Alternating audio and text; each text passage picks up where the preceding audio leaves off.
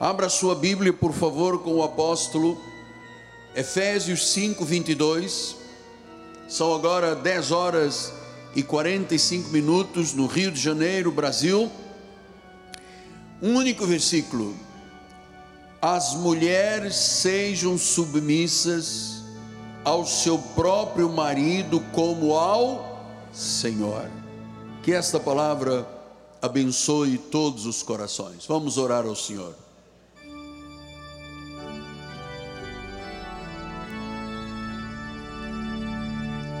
Senhor Jesus, muito obrigado por podermos estar em tua casa. Sabemos por fé que há um trono, o trono de Deus erigido neste lugar. Aqui, Senhor, tu falas, aqui tu ensinas, aqui tu admoestas, aqui tu encorajas, aqui tu pastoreias. É a tua noiva, é o teu corpo, o corpo de Cristo é a tua igreja. E estamos, ó oh Deus, dedicando este mês à família. E tu tens instruções para todas as áreas da família. E nesta manhã, Senhor, nós vamos ouvir o teu Espírito falar através do anjo da igreja. Senhor, abençoe as minhas cordas vocais, a minha mente, o meu coração, para que no final desta mensagem todos possam dizer: Deus falou ao meu coração. Em nome de Jesus, e a igreja diga comigo: Amém, Amém e Amém. Muito obrigado, meu amado. Meus amados irmãos, minha família, santos, preciosos de Deus, meus filhinhos em Cristo Jesus. Durante todo este mês de setembro, o apóstolo estará pregando, ensinando e revelando sobre família, sobre os desafios das famílias, porque nós entendemos que a família, esse projeto divino de Deus, tem sido diabolicamente atacado as famílias na nossa sociedade têm sido atacadas e devastadas. Hoje, o Brasil tem, infelizmente, um nível e um percentual altíssimo de divórcios, de separações, exatamente porque a sociedade luta contra a família, os meios de comunicação lutam contra a família. Por isso, nós estamos cuidando de cada área. Lembro que quarta-feira falamos aos maridos que fizessem pela sua esposa o que fazem e são capazes de fazer por si. Eu tenho lembrado também à igreja que para nós família é sagrada. Diga, família é sagrada. E eu vou lhe dizer mais: à luz da Bíblia Sagrada, a família deve ser até reverenciada. Eu gosto muito de ver algumas culturas que continuam, pessoas antepassadas continuam vivas na memória da família. Eu gosto muito que uma pessoa que passou nesta terra ou por esta terra não seja esquecida em 72 horas e seja lembrada pela sua passagem nesta terra. Então, a série que eu estou ministrando é sobre os padrões divinos para a família. Eu tenho algumas sugestões esta manhã, antes de entrarmos na questão específica da esposa. Eu quero conversar um pouquinho ah, sobre essas sugestões que eu vou dar não como mandamento, claro, como Paulo dizia, algumas coisas não são mandamento do Senhor, mas são conselhos bíblicos de grande valia. Vou falar aos casados, mas eu quero também antes falar aqueles que ainda não são casados. Ouça, você que ainda não é casado, você deve se casar logo. no Senhor. Quem não é casado tem que procurar o casamento. Case-se, por favor, porque o casamento para nós é algo tão sagrado que Pedro chamou de a graça de vida.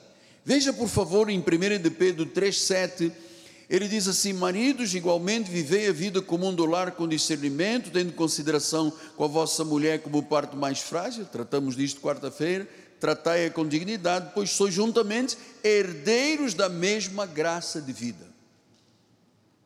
Portanto, se o casamento e a família são graça de vida, nós entendemos que é o melhor presente que nós podemos receber de Deus é a constituição de uma família.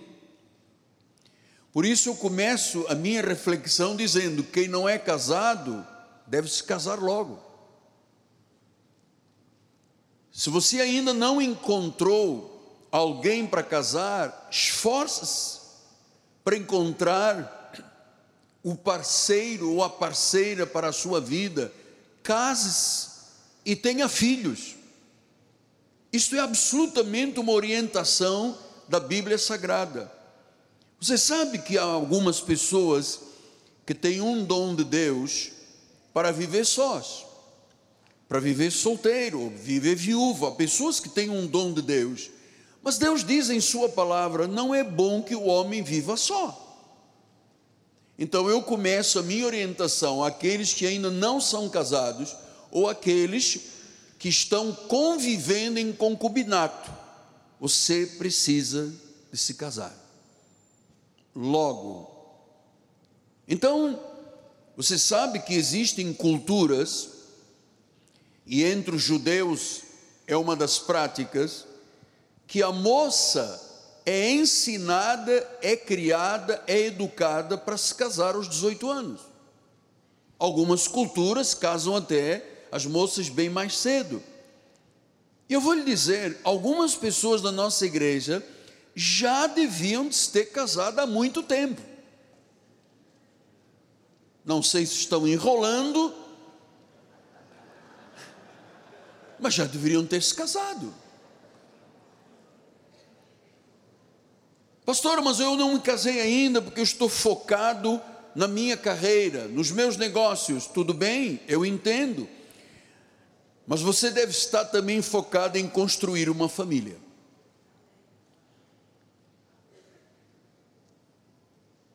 E eu vou lhe dizer, a Igreja Cristo Vive é o lugar onde você vai encontrar a pessoa para se casar ou para refazer a sua vida.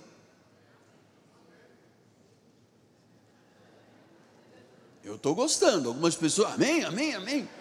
Começa já a olhar para o lado, amado. Esforce-se.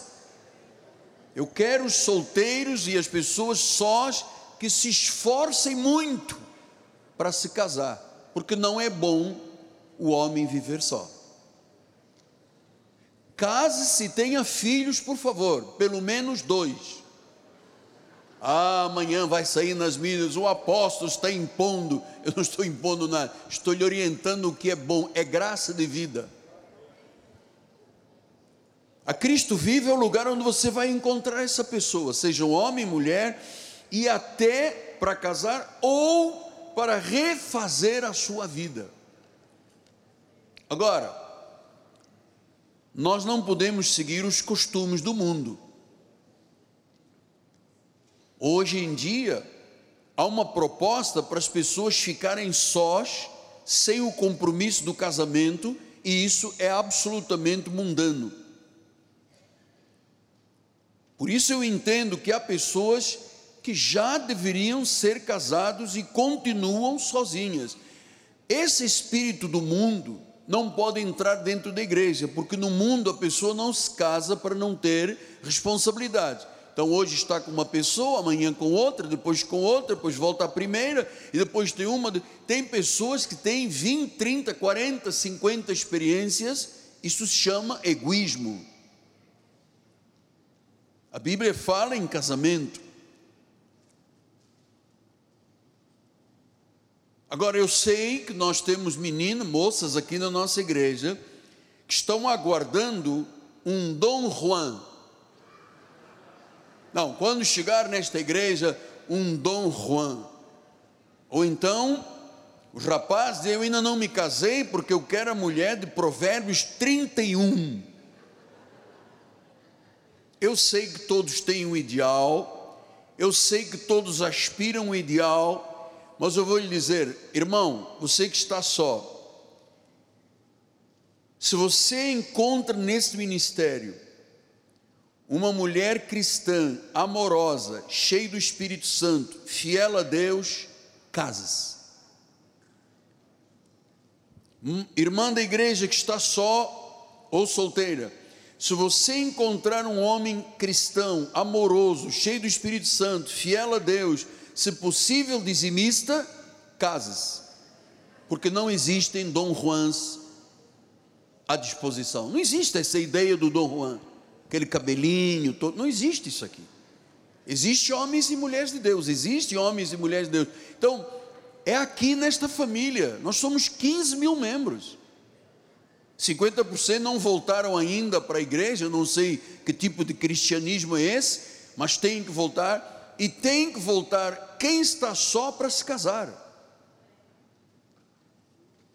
Não é bom que o homem viva só. Então, nós entendemos que uma pessoa que encontra, uma moça que encontra um homem cheio do Espírito Santo, fiel, obediente à palavra, temente a Deus, pode não ser um Dom Juan, mas é um homem de Deus que vai te fazer bem, é o casamento que é a graça da vida. A mesma coisa para a moça. Você precisa se casar em obediência a Deus. Você precisa ter filhos. É assim que Deus ensina na Sua palavra. Agora, há pessoas estão esperando demais. Jesus disse: O que vier a mim jamais deitarei fora. Há pessoas que esperam, pastor, estou esperando. Há quantos anos a irmã está esperando? Há 45 anos esperando, esperando. Amado, não espere. Deus, Deus tem um marido, Deus tem uma esposa. Eu vou promulgar isto o resto da minha vida. Não é bom que o homem esteja só. Deus não nos criou para sermos ilhas, ostras fechadas. Deus nos criou para pertencermos. Não espere mais, porque a nossa sociedade aí fora estenda solteirice, e nessa solteirice vão se desenvolvendo hábitos que tornam muito difícil você conviver com certas pessoas, porque elas se habituaram a viver solteiras e não conseguem encontrar um espaço para alguém entrar nas suas vidas, não têm compromisso hoje tem marcação de vida sexual pela internet. De graça. Então, esta é a nossa sociedade. A pessoa entra lá, encontros não sei de quê, vai lá, escolhe quem quer e vai se encontrar para ter relação sexual. Amado, que, que, que surreal é essa sociedade? Onde nós estamos chegando?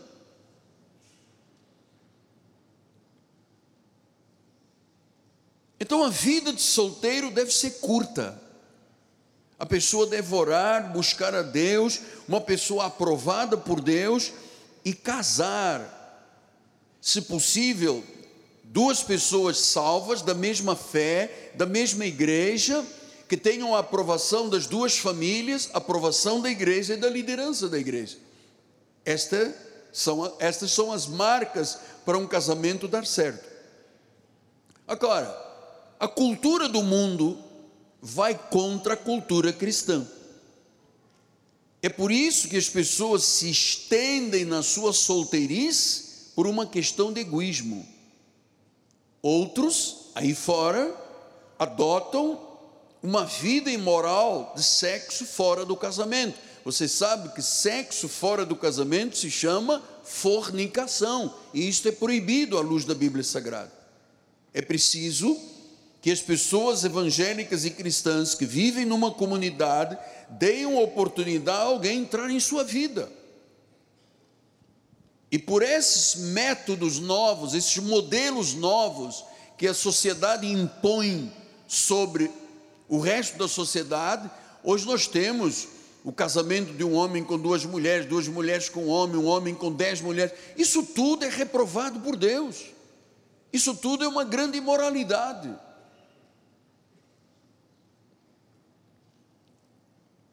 Então, por isso nós estamos assistindo à morte do casamento.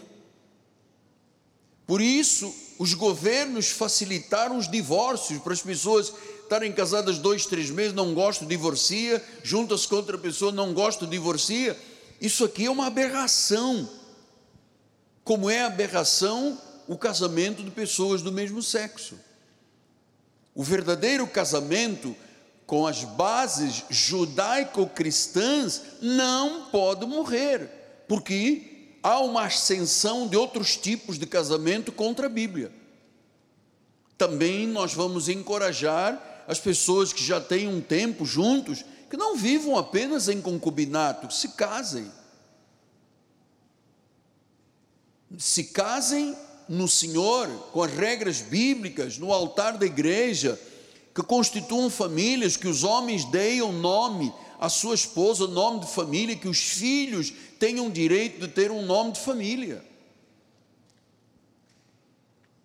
Agora, não pode estender a vida solteira muito tempo. Há pessoas de 20, 20 é pô, 30, 40, 50 anos, que a gente pergunta, e aí irmão, como é que o irmão vive? Vivo como a mãe e papai. Com 40, 50 anos, ah, porque eu não tenho despesas, encosto do meu pai, da minha mãe e tal, não tenho despesa, porque se eu casar vai ter despesa, amado. Tudo que você fizer tem um custo.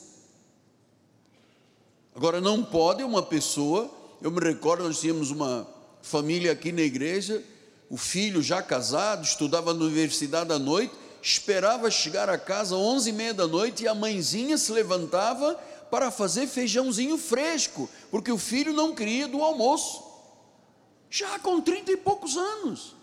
Deus não criou isto. Deus disse: o homem não pode viver só, dar-lhe uma mulher que seja auxiliadora. Então nós temos que promulgar isto, porque a sociedade, sem responsabilidade, criaram um status para substituir o casamento, que é o sexo ilícito da fornicação, marcado até pela internet.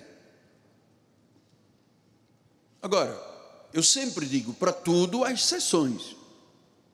Eu sei que Deus, para algumas pessoas, as criou para viverem sós, ou estão aguardando que seja Deus a mostrar. Há pessoas, minha mãe, não, já lhe expliquei aqui na quarta-feira, domingo passado, ela ficou viúva cedo, eu fui quem contribuiu, dizer: mãe, a senhora tem que casar outra vez, mãe, a senhora não pode chegar à velhice sozinha. E ela disse: Não, não, não. O senhor tentou gostar dela, quis dar um beijinho, ela ficou desesperada e falou: Não, não, não esse eu, só tive um marido e eu vou morrer com um marido só. Isso não é uma boa escolha. Morreu velhinha, noventa e poucos anos, sozinha. Então, nossa cultura vive de uma destruição da família, vive de relacionamentos abusivos. Eu vou lhe dizer, amado, nada tem o mérito de um casamento no Senhor, da constituição de uma família segundo as regras bíblicas. Nada mais tem mérito nessa área. Foi Deus que planejou o casamento, foi Deus que planejou a família, foi Deus que planejou de geração em geração.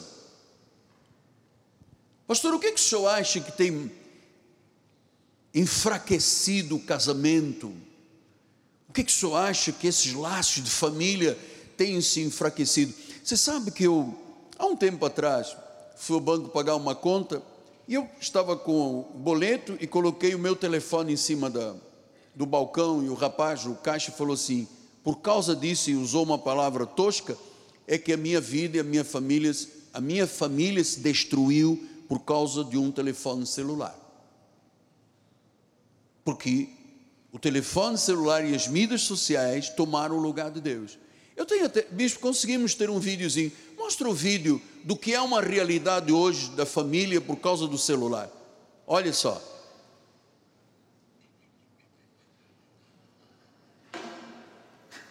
Todos os filhos, marido, filho, todo mundo no celular. Todo mundo no celular. O que, é que ela vai servir para comer? Celular.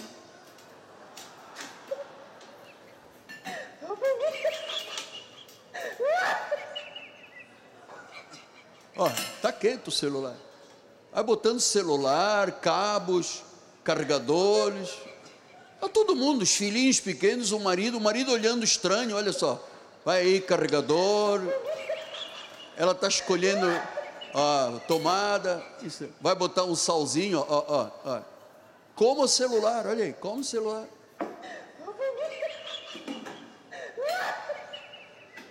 É isso que vocês fazem? É isso que vocês vão comer. Dá mais um pouquinho para encher o prato. Isso. Isso. Isso. Perfeito. É o que as pessoas estão comendo, é o celular.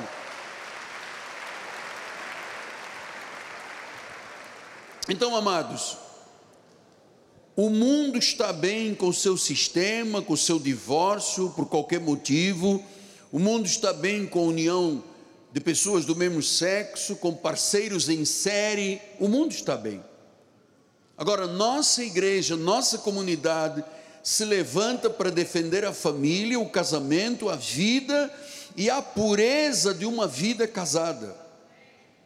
Porque o casamento bíblico é uma união nobre, é a união como Cristo disse em Efésios 5,32: grande esse mistério, mas eu me refiro a Cristo e à igreja. É nobilíssimo um homem casar com uma mulher, uma mulher com um homem, usarem a sua aliança, serem fiéis um ao outro, essa é a essência da vida, é a graça da vida. Nós temos que promulgar isto. Então, muitas pessoas têm dificuldade de se relacionarem com outras, esquecendo-se que a Bíblia diz em Efésios 5, 22, sujeitando-vos uns aos outros no temor de Cristo. Então, quando uma pessoa é cheia do Espírito Santo, é dirigida por Deus, tem temor de Deus, ela se torna uma pessoa submissa de ambas as partes. O marido submisso à esposa, a esposa submissa ao marido. Não está aqui dizendo a mulher que é submissa, que está sendo dominada obstinadamente, orgulhosamente. Não existe isso aqui. Uma pessoa cheia do Espírito Santo entra em acordo. Submissão significa acordo colocar em ordem, colocar a vida sob alguém. A mulher livremente diz: Eu coloco a minha vida sob você como marido. Olha, Filipenses 2 ele diz assim: Se há, pois, alguma exortação em Cristo, alguma consolação de amor, alguma comunhão do Espírito, se há entranhados afetos de misericórdia, completai a minha alegria, de modo que penseis a mesma coisa.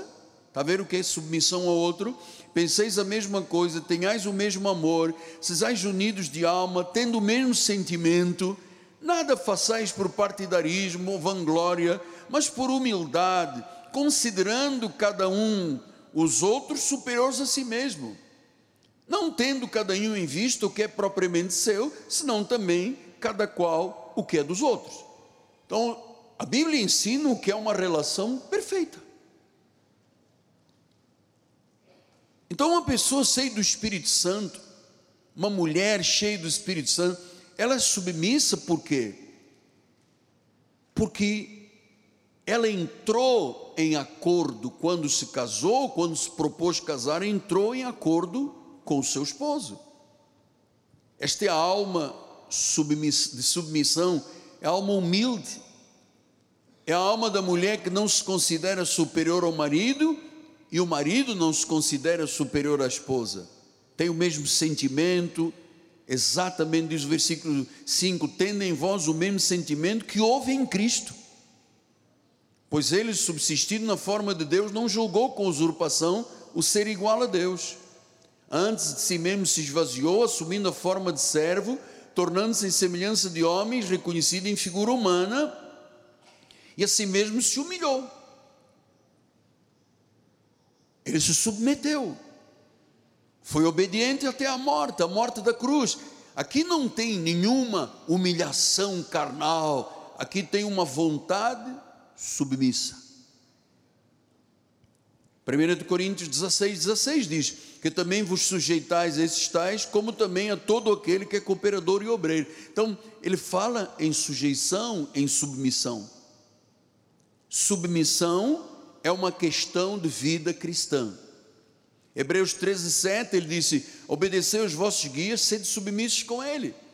Aqui não há imposição de liderança, eu não tenho nenhuma autoridade sobrenatural, eu sou apenas o guia. A Bíblia diz: sede submisso ao guia. 1 de Pedro 2,13 sujeitavos a toda a instituição humana, por causa do Senhor, quer seja rei, quer seja soberano.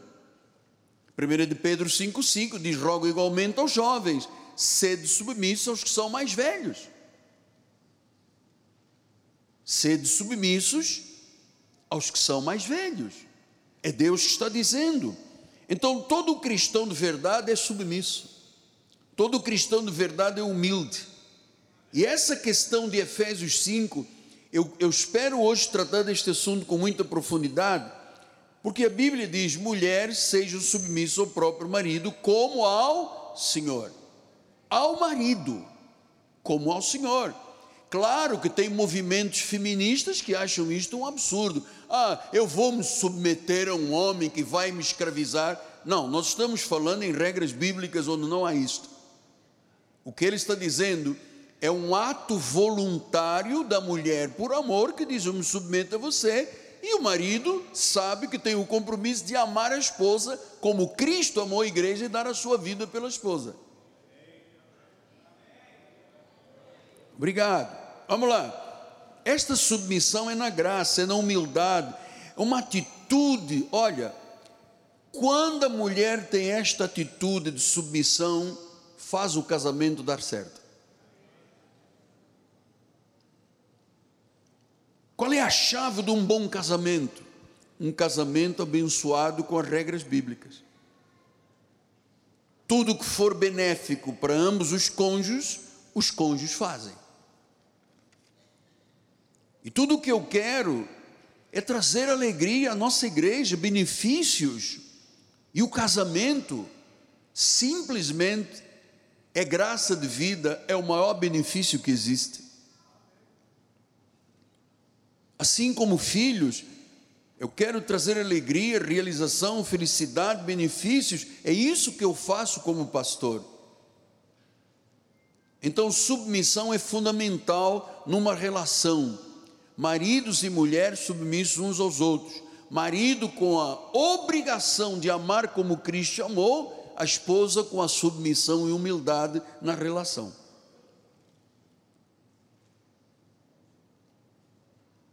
Você sabe,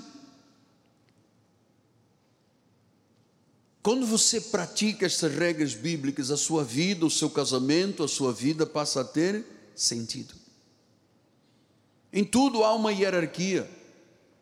Num enxame de abelhas, não tem quatro rainhas, tem uma.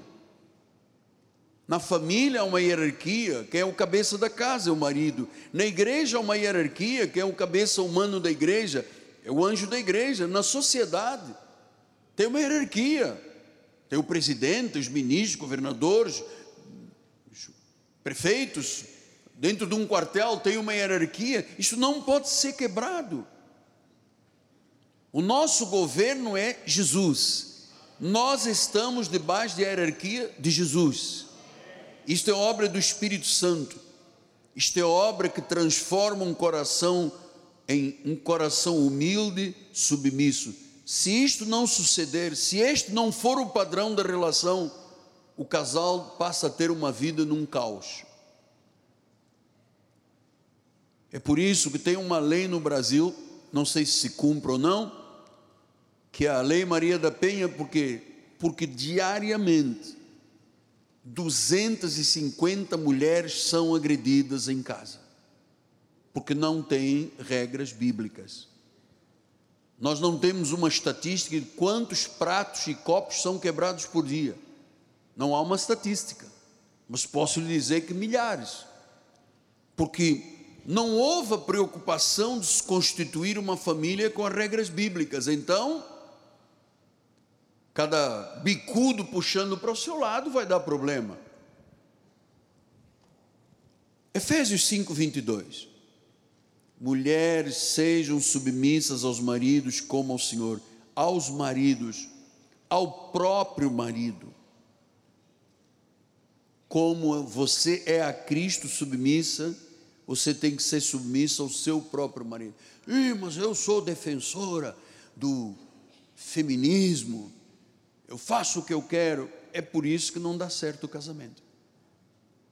E às vezes a pessoa vem na prática de erros de uma relação, se separa, traz os mesmos erros para a segunda relação, se separa, traz os mesmos erros para a terceira relação, porque nunca houve o enquadramento nas regras bíblicas. Em Gálatas 3:28, o Senhor diz isso: de sarto não pode haver judeu nem grego, nem escravo nem liberto, nem homem nem mulher, porque todos vós sois um em Cristo. Portanto, essa relação de liderança do lar, o homem como sacerdote da casa, o provedor da casa, aquele que protege a família, a mulher sendo submissa, essas regras, amado, foram constituídas por Deus. Quebrou uma regra dessas é o caos na relação. Foi Deus que estabeleceu, foi o Senhor que disse: Maridos, amem as vossas esposas como Cristo amou a igreja, e foi Ele que disse: Mulheres, sede submissas ao próprio marido. Veja em Colossenses 3,18: diz: Esposas, sede submissas ao próprio marido, porque isto é como convém no Senhor. É conveniente, faz bem a relação. Se a mulher aceitou casar e o homem aceitou casar, as regras bíblicas têm que ser vividas. Volto a dizer, sem ser prolixo, mas isso é um caos que está estabelecido hoje na sociedade, porque cada um puxa para um lado e a corda rebenta, e normalmente rebenta para o lado mais fraco. Mulher, esposas, sede submissa ao próprio marido como convém. Por que, que é como convém? Porque é como é correto, porque é a ordem de Deus. O marido tem que trabalhar, proteger, prover, assegurar, sabendo que a esposa é a parte mais frágil, mas ele é o chefe, é o sacerdote da casa. E a mulher tem um desígnio de Deus maravilhoso, que é ser submissa. Não tem nada a ver com ditador, com grosseria, com imposição, com estrangulamento das relações, não existe isso aqui. Isso é uma prática. É como você entra num carro, você nem sabe como é que você dirige um carro. Você liga no automático, você bota a marcha, o carro vai. Essas coisas são adaptadas. Não é que eu tenha que chegar a casa todos os dias e dizer, eu sou o chefe da casa. Ah, não existe. Isso aqui é uma coisa, é um acordo, é uma submissão ao outro. Agora vamos entrar na prática. E eu espero que ninguém se desagrade com o que Deus diz. É Deus que fala. Vamos lá em 1 de Pedro 3, 1 a 7. Mulheres, sede vós igualmente submissas ao próprio marido, para que, se ele ainda não obedece à palavra, ou seja, ainda não é crente, se nós temos aqui irmã, irmãs que são casadas, mas o marido ainda não é crente, ainda não obedece à palavra, agora ouça, o marido vai ser ganho, não é na marra, não é evitar relação sexual, não é sofrer no casamento sem palavra alguma. Como é que o marido que não conhece a palavra, não obedece a palavra, é ganho? Por meio do procedimento da sua esposa. Nós temos aqui irmãos na igreja, juravam que jamais entrariam aqui na igreja. Ficavam do lado de fora, ou então deixavam a esposa, iam passear, voltavam no final do culto. Eu fui ensinando estas coisas ao longo do tempo. Então as esposas começaram a entender que essa atitude de humildade, de voluntariedade, pelo procedimento, o indivíduo dizia: Ui, a minha esposa está diferente. Olha, ela não é mais irada. Olha, ela agora prefere ter paz do que ter razão. E isto vai funcionando na mente e no coração do marido, e às tantas o marido é ganho. Não é botando a Bíblia na cabeça dizendo, vai para o inferno, demônio, pombagira do inferno, Zé Pilintra. Não, é pelo procedimento. É lindo ver uma mulher que tem procedimento bíblico. E ele continua: ele é ganho pelo procedimento ao observar o vosso honesto comportamento cheio de temor. Quer dizer que o marido que não é crente, ele observa a mulher um honesto comportamento cheio de temor. Não tem marido que resista a isso. Versículo número 3: Não seja o adorno da esposa o que é exterior, não é a preocupação só com o cabelo, com os adereços, com o aparato, com o vestuário. Não é isto que ganha o marido. Versículo 3, 4. Seja, porém, o homem interior do coração, aquele testemunho da esposa, aquele comportamento da esposa. Olha, é o, é o coração, é o interior não é a preocupação com o exterior, é o interior. Unido ao incorruptível, trajo de um espírito manso. Está vendo o que é uma mulher submissa? Ela ganha o marido pelo testemunho, pelo procedimento, pela humildade, um espírito manso, tranquilo. Está vendo o que é uma esposa bíblica? espírito manso, tranquilo, que é de grande valor diante de Deus. Versículo número 5. Pois foi assim também que a si mesmo se ataviaram outrora as santas mulheres que esperavam em Deus, estando submissas ao próprio marido. Como fazia Sara, que obedeceu a Abraão, chamando-lhe Senhor, da qual vós vos tornastes filhas, praticando o bem e não temendo perturbação. Olha, uma mulher que tem esse tipo, essas características, isso se trabalha em oração, não tem que ter medo de nada, não tem que ter medo de divórcio, não tem que ter medo de guerra, porque ela não permite ter um coração manso e tranquilo. É assim que Deus quer que as esposas vivam no nosso ministério. Sim, mas eu tenho uma prima feminista. Amado, manda esta mensagem para ela. Porque não foi Deus que criou o feminismo, Deus criou o homem, uma mulher e o casamento. E ele está dizendo que a mulher, por meio do procedimento, por meio de um honesto comportamento, por meio do temor de Deus, do espírito manso, tranquilo, que tem grande valor diante de Deus, que é submissa ao próprio marido. É assim. O que é que isso tem de errado? Por que, é que as pessoas se sentem tão mal com esta palavra submissão? Quando se eu amo a minha mulher, eu sou bem submissa à minha mulher, minha mulher é submissa a mim. Não, na nossa casa não tem um rei da cocada preta. Nós não temos a fina flor do abacateiro, o último biscoito do pacote. Eu sou tão frágil. Aliás, se você quiser conhecer os defeitos da minha vida, pergunta à minha esposa. Agora, estes, estes tratos aqui, se não são vividos, amado, tem sempre rusga na família, tem sempre problemas, tem sempre ameaça de divórcio. Para mim, a coisa mais triste é um casal vivendo na ameaça de divórcio. Pega aliança, joga fora, não usa aliança. Isso não pode acontecer entre nós. Não pode. Eu sei que algumas pessoas que não querem se adaptar a este modo de vivendo, este modo de operando, vão embora da igreja. Não, eu quero continuar sendo um escravizador da minha esposa, aqui não tem lugar. Aqui nós somos um corpo, somos uma noiva. Estamos aprendendo, eu todos os dias aprendendo, você está todos os dias aprendendo. Então, olha depois o que ele diz: maridos. Ele deu uma série de direções e diretivas como é que uma mulher ganha o marido, mesmo quando ele não é crente.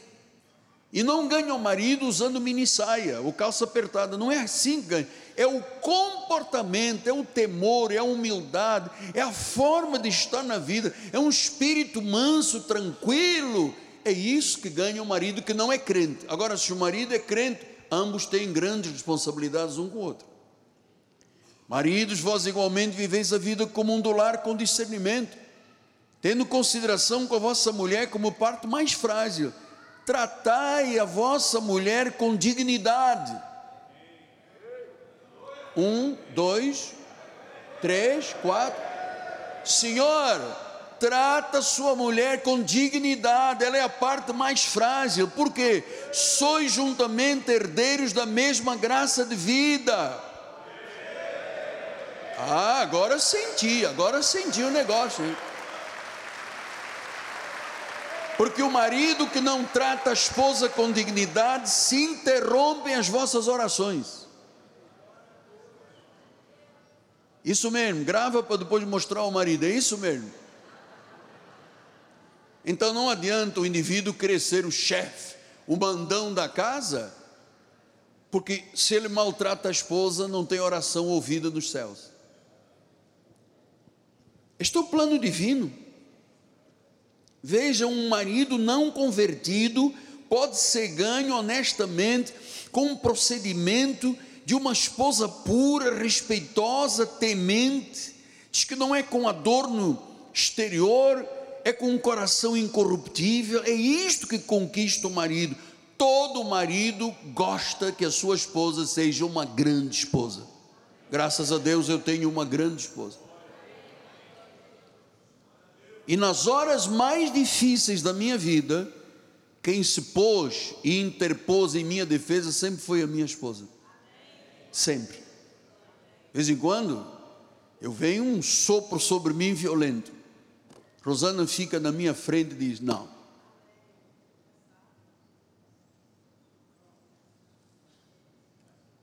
Isso uma sabedoria. Isso chama mulher que ama, submissa, mas defendo com unhas e dentes. E se alguém começa a olhar mais para mim, ela já diz: oh, Não gostei. isso já, não, isso abafa. Vamos continuar a mensagem. Abafa, abafa, abafa. Então vamos lá ver, Provérbios 11, 22 diz assim: Agora veja o que que o grande sábio Salomão ensinava o filho dele, Roboão, e disse: todo o livro de Provérbios de Salomão é Salomão ensinando o filho dele. Ele tinha uma esposa, chama, ele teve uma única esposa legítima chamada Naamá dela teve um filho chamado Roboão, que foi o substituto, depois continuou a monarquia. E ele estava ensinando o filho, e ele disse: O filho, como joia de ouro no focinho do porco, ou seja, não tem nenhum valor, é a mulher formosa que não tem descrição. O quê? Ele ensinou isto ao filho? Sim, você sabe que o rei Salomão era casado com Naamá, mas ele tinha por direito de reinado e de monarquia, ele tinha 700 eh, princesas, 300 concubinas, mas ele tinha uma esposa, e o, poderio dele, desse harém, era um poder de monárquico, não era um que ele dormia com mil mulheres, é que quando ele conquistava algum lugar, ele tinha direito de separar mulheres e irem para o harém dele, como era a cultura. Não pense que isto pode ser feito hoje.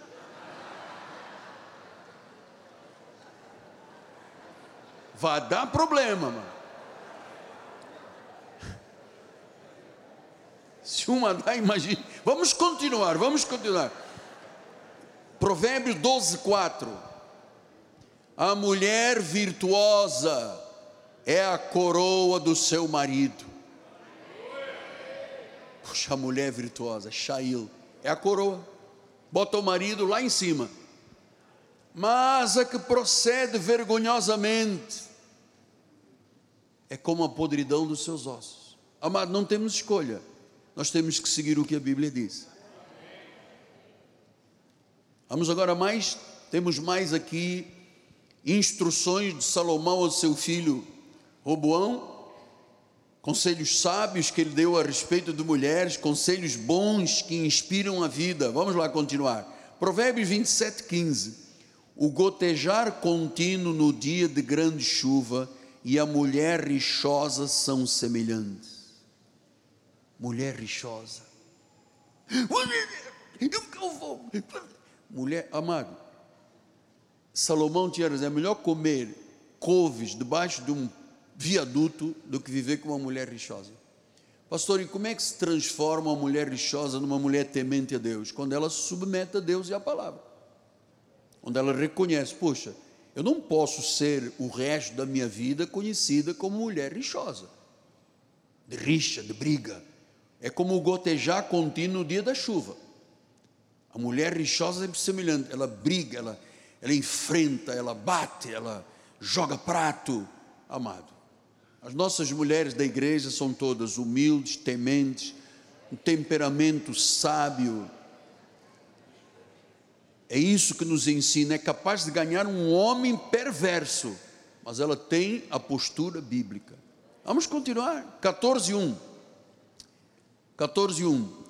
A mulher sábia edifica a sua casa, mas a insensata, a briguenta, a rixosa, com as próprias mãos derriba a sua casa. Eclesiastes 7,26 Achei coisa mais amarga que a morte. A mulher cujo coração são redes e laços e cujas mãos são grilhões quem for bom diante de Deus fugirá dela, mas o pecador virá a ser seu prisioneiro. Então, eu disse: a coisa mais amarga, pior do que a morte, é a mulher que tem um coração cheio de enredos. Provérbios 21, 9 e 19. Melhor é morar no canto do eirado, debaixo do viaduto da Avenida Brasil é melhor morar com os cracudos do que com a mulher rixosa. Vê o cracudo fuma e mora, cai lá. Melhor é morar no canto do eirado, lá no fundo do quintal, no lado do casa do cachorro, do que com uma mulher rixosa na mesma casa.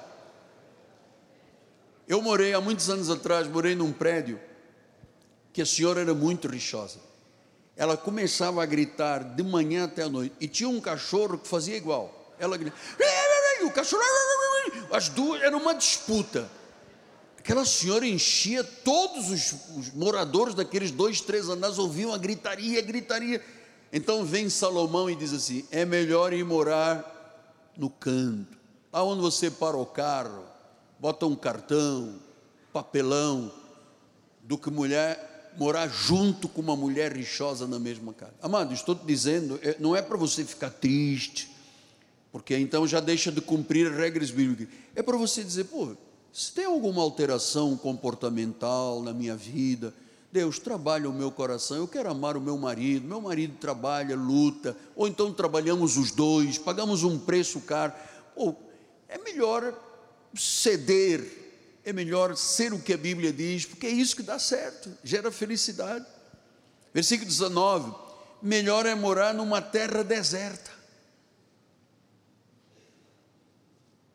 Terra deserta, lá nas dunas de Cabo Frio. De que com uma mulher rixosa iracunda. Rixa é briga, iracunda está sempre irada. Isso é melhor morar, vai morar no deserto. Vai lá na praia do, do Recreio, lá na praia do Grumari, lá no praia da Macumba, lá atrás de uma pedra, do que morar na mesma casa com uma mulher rixosa e iracunda. Não sou eu que estou dizendo, é a Bíblia que está dizendo. Então a mulher, quando é rixosa, é rixosa, meu amor. Eu conheço pessoas, só Deus sabe, nunca mudaram. Casamento é um caos. E às vezes as pessoas ah, não vamos separar que temos filhos, não podemos separar porque é igreja. É verdade, é, tem que temer mesmo. Mas o que eu quero é que haja este encontro de realidades dentro da vida dos casais. Melhor é morar numa terra deserta com uma mulher rixosa iracunda. Viu? A mulher que tem bom, que é temperante, que é humilde, que tem essas características que eu lhe mostrei de 1 de Pedro, ela ganha o marido pelo seu comportamento. Provérbios 25, 24. Melhor é morar no canto do eirado do que junto com a mulher rixosa na mesma casa. Isso tudo que eu acabei de ler é contrário aos desígnios de Deus. É o que faz o feminismo, que é atacar Deus e atacar o marido. Não tenha medo de viver a Bíblia. Você precisa ter paz no seu relacionamento. Tem que ser uma coisa prazerosa. O indivíduo chega a casa, às vezes batalhando o dia inteiro, só Deus sabe o que às vezes um, um trabalhador passa e chega a casa e tem gritaria, vai discutir e várias. Tem hora, tem hora para tudo, tem hora de discussão de relação.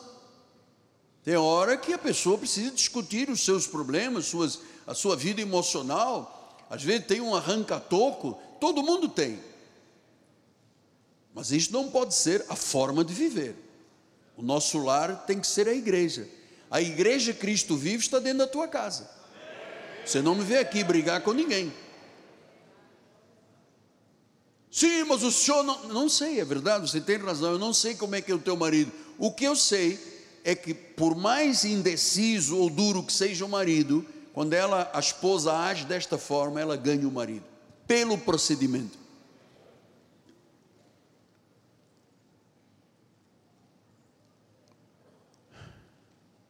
Não tenha medo de viver assim. O sábio ainda disse em, sábio, em Provérbios de Sabedoria 6, 28 e 29. Ou andará alguém sob brasas sem que se queimem os pés? Assim será com o que se achegar à mulher do próximo, não ficará sem castigo todo aquele que a tocar. Então Deus agora está dizendo que uma pessoa que não acerta a sua vida em casa, e que procura a mulher do próximo, procura outra mulher ou outro homem, não fica sem castigo, tem uma punição de Deus. E é o que eu lhe digo: há pessoas tão egoístas, eu conheço, aí, aí nas mídias sociais, casais tão egoístas que ele mora num apartamento, a mulher no outro, de tanto egoísmo, não conseguem conviver, então se separam, são, continuam o seu casamento, mas cada um numa casa Amado, foi para isso que Deus chamou. Deus, Deus colocou uma mulher ao lado de um homem. Disse: não é bom que o homem viva só, para companheirismo, para procriação, para realização conjugal e para os prazeres da vida. Ele disse: goza com a mulher da tua mocidade, bebe da cisterna dela. Se você ler todos os provérbios de Salomão e os cantares de Salomão, é o elogio da mulher ao homem, do homem à mulher. É isto que é um casamento feliz, senão o que é um casamento?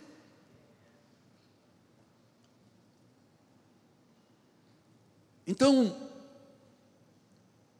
em 1 Coríntios 11, 3 disse: Quer entretanto sabais ser Cristo cabeça de todo homem, o homem o cabeça da mulher e Deus o cabeça de Cristo. Onde está o problema de se viver isto? Cabeça quer dizer o quê? Liderança. Então não dê ao inimigo motivos de reprovação.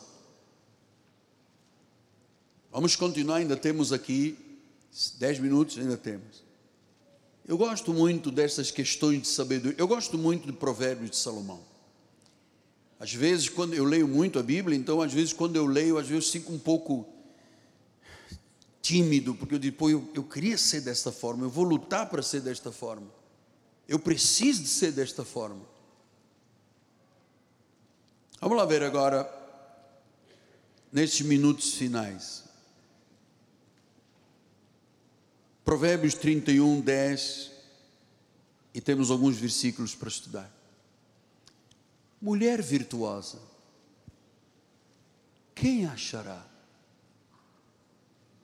Veja, ele era casado com Naamá, tinha um único filho chamado Roboão, tinha 700 princesas e 300 concubinas. E ele faz uma reflexão com o filho dele, sabe que o livro todo é filho meu, filho meu, filho meu. Ele diz: uma mulher virtuosa. Ele convivia com tantas.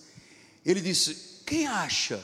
Porque ela tem um valor muito excedente a uma joia de ouro com diamantes, com pérolas. Ele diz: a mulher que tem virtudes é uma pessoa, é uma joia, muito mais valorosa do que aquela que se vende no barra shopping, muito mais. E ele começa a explicar algumas coisas aqui. Ele diz assim: o coração do seu marido confia nela. Não precisa catar no, no celular, para ver se tem um recado no celular. Não, o coração confia. Ou então não casa. coração confia, não haverá falta de ganho, não há necessidades. Ela, ela lhe faz bem aos domingos. Gente, ninguém está atento? Eu sei que já se passaram mais de 50 minutos, vamos lá acordar. Ela lhe faz bem, não mal, todos os dias da sua vida, de janeiro a dezembro, todos os dias. A mulher tem que fazer o bem e não o mal ao marido. O marido tem que amar a igreja como Cristo amou e deu a sua vida pela, pela igreja. Então ela faz bem todos os dias.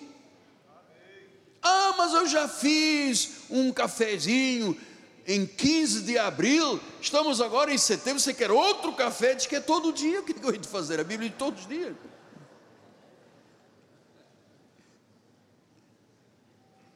Viu, compadre? Estamos acertando aqui os nossos detalhes. Vamos lá. Versículo número 23. Seu marido é estimado entre os juízes. Quando se assenta com os anciãos da terra, a força, a força e a dignidade são os seus vestidos. E quanto ao dia de amanhã, essa mulher virtuosa não tem preocupações.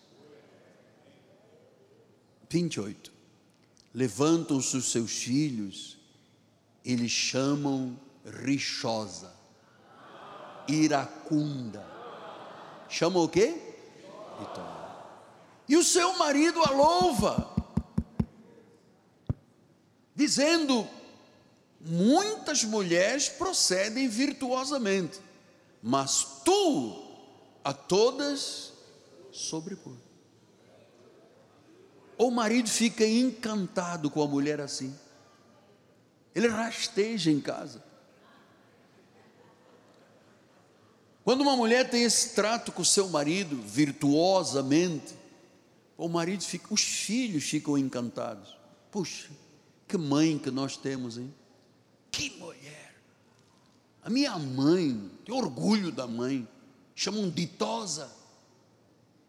O marido começa a louvar, a bater palmas, diz: Hoje vai ter, hoje vai ter. Vamos continuar a mensagem, amado, vamos continuar a mensagem, por favor. Vamos, não vamos fugir. Versículo 29, vamos lá. Versículo 29, bispo, atrás, atrás, atrás. Aí, muitas mulheres procedem virtuosamente, mas tu a mulher virtuosa, tu a todas sobrepujas. Versículo número 30. Enganosa é a graça e vã a formosura. Portanto, não é o exterior da mulher. Enganosa é a graça e vã a formosura, mas a mulher que teme ao Senhor, essa será louvada. Essa será louvada. É essa que será louvada. Eu termino com o versículo 31. Dá-lhe do fruto das suas mãos e de público a louvarão as suas obras. Quer dizer que de público, todo mundo sabe quem é a mulher virtuosa e quem é a mulher rixosa. Quem é a mulher temente a Deus? Quem é a mulher que não faz negócio com a questão conjugal? Porque muitas mulheres deixam de ter vida conjugal em casa com o marido e depois se arrependem quando o marido não é crente e procura outra mulher. Então, não, o, a vida conjugal não é um negócio. Paulo diz: o homem, o corpo do homem não é do homem e da mulher, o corpo da mulher não é da mulher e do homem, e cada um tem que dar o que lhe é devido. Então a vida conjugal é o grande presente. Pastor, mas eu já tenho 70 anos, você está me chamando de velho, é, pô? Não, mas, é, amado, não tem, quando as pessoas se amam, não tem idade, amado. Nós temos um irmão na nossa igreja de quase 90 anos. De vez em quando ele vem aqui com a esposa e eu pergunto: como é que está o irmão? Ih, esse homem é perigoso, 90 anos. Eu acho que ele estava aqui na igreja. Está lá, Marisa, não é? É 90 anos, tem o teu marido? 88. Tomé. Ele, toma um, ele come um negócio que se vende lá no Pará, chama turu. Ela só vive feliz, olha o sorriso dela. Aí você vai ver casais recentes, novos. Como é que é a vossa vida conjugal? Nós somos muito amigos. E vida conjugal? Não, todo Natal. Isso não é casamento. Isso não é mulher virtuosa, isso não é o homem que dá a sua vida pela esposa. A vida conjugal não é negociada, a vida conjugal é o presente que Deus nos deu. Ele disse: goza com a mulher da tua mocidade, bebe da tua cisterna. Acaricia a tua mulher, tua mulher acaricia você. Isso são regras bíblicas. Não adianta conhecer a Bíblia e não praticar, amado. É por isso que, pelo procedimento, o homem se encanta e vem para a igreja. O marido fica encantado. Quando um marido tem uma esposa que sai da iracunda e da rixosa, se transforma uma mulher, conforme a Bíblia acabou de mostrar, a virtuosa, não tem marido que diga não vou à sua igreja, vai e participa, porque sabe que é da igreja que nasceu a mudança da sua vida.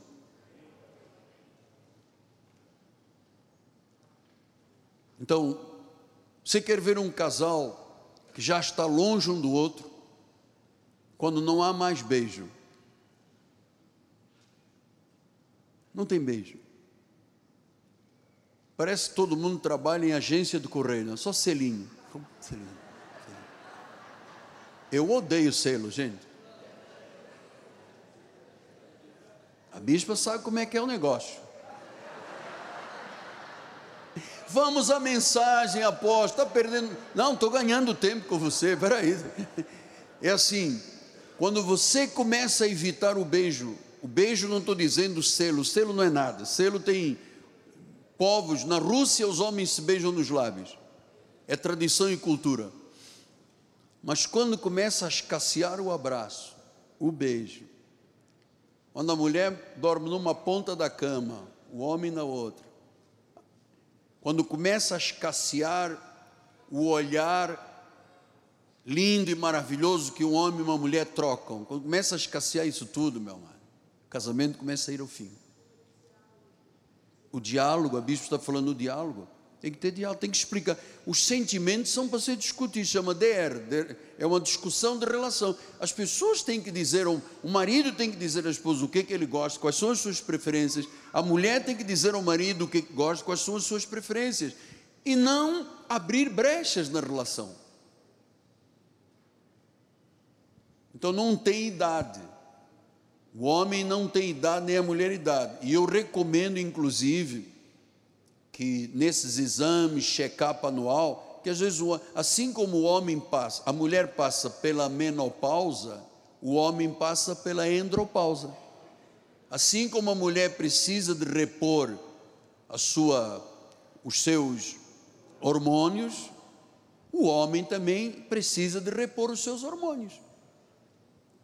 Quando você vira um homem de mais idade, concorda com tudo, aceita tudo, fica jogando carta, fica jogando do, do, como é que chama? dados, fica jogando não sei o quê, jogando no, no Flamengo. Quando você vê uma pessoa muito cedendo, sem energia, sem, só quer nada, fica só vendo Netflix o dia inteiro, esse indivíduo, se fizer um exame, vai ver que ele tem falta de hormônio, chama testosterona. Testosterona. Falou na mulher tem outros tratamentos. Hoje tem muita coisa boa que a medicina nos ajuda. Tem a fé que ajuda mais que a medicina, mas tem medicina boa. E o homem e a mulher podem viver com longevidade a sua vida conjugal. Não precisa dizer que ah, você já tem 65 anos e o homem a partir dos 65 anos. Por quê? Não, porque eu já sou uma senhora, já passou já passei, não tenho, não tenho mais, já passou, já passei a menopausa e tal, já não tenho agora, só estou pensando nos netos. Quem te falou isso, gente? Pensa no teu marido, pensa na tua esposa.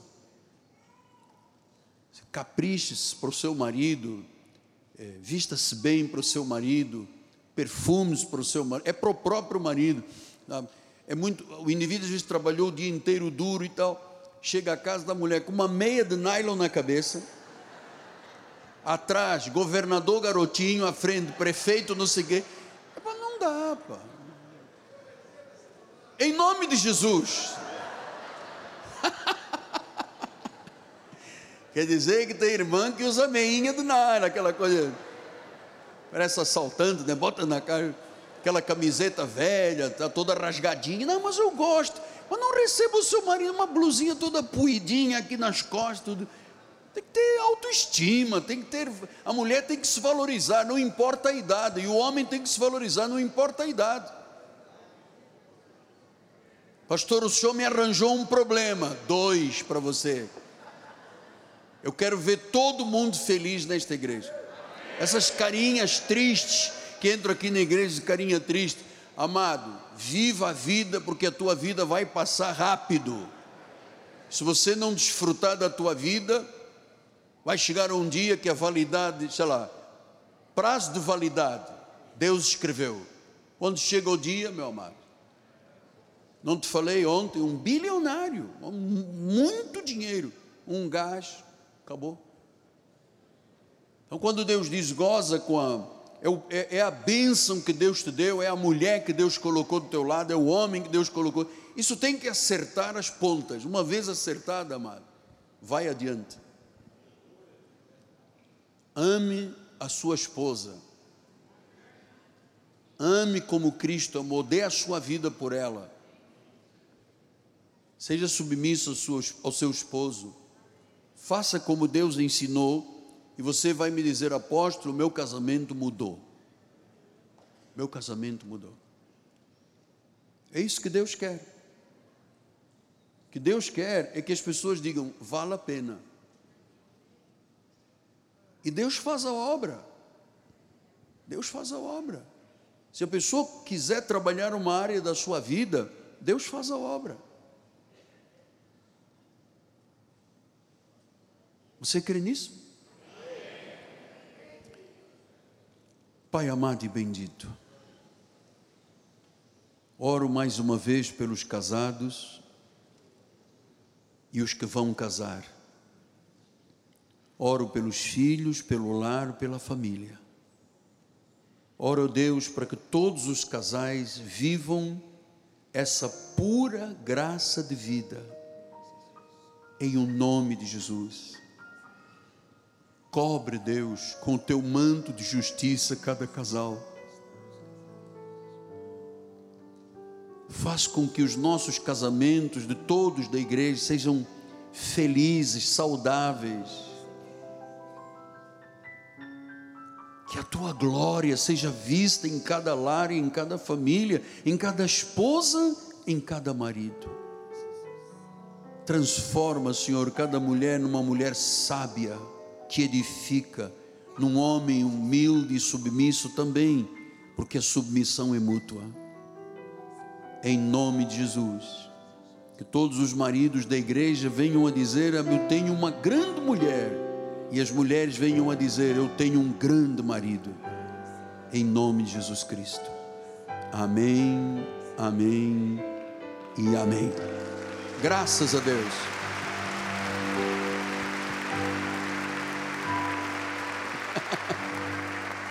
Vamos ficar de pé. A bispa primaz vai dar a bênção final. E eu gostaria de ver os casais, vou ficar aqui de olho.